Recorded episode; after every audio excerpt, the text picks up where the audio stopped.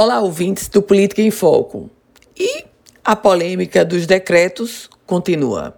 Depois de ser naufragada a tentativa de conciliação entre a governadora do estado do Rio Grande do Norte, Fátima Bezerra, e o prefeito Álvaro Dias, eis que mais um final de semana se aproxima e a população, de fato, não sabe qual decreto seguir. Afinal, a população da capital potiguar, ou quem está em Natal, vai seguir o decreto do prefeito Álvaro Dias, que garante o funcionamento de restaurantes, de bares, todos os dias até às 9 horas da noite? Ou vamos seguir o decreto da governadora Fátima Bezerra, que prevê para o domingo apenas os serviços essenciais e que as pessoas não façam nenhum tipo de locomoção, exceto para os serviços essenciais.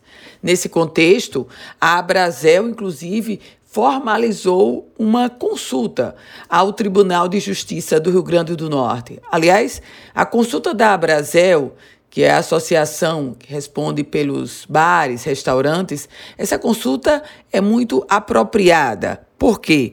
Porque, de um lado, a Ordem dos Advogados do Brasil, aqui do Rio Grande do Norte, defende que vale o decreto da governadora, mas outros juristas defendem que vale o decreto do prefeito de Natal, Álvaro Dias. A consulta da Abrazel, a consulta do presidente da Abrazel, pa Paulo Massariello, foi exatamente diretamente ao Tribunal de Justiça. Esperar que a resposta chegue logo, porque a indefinição permanece.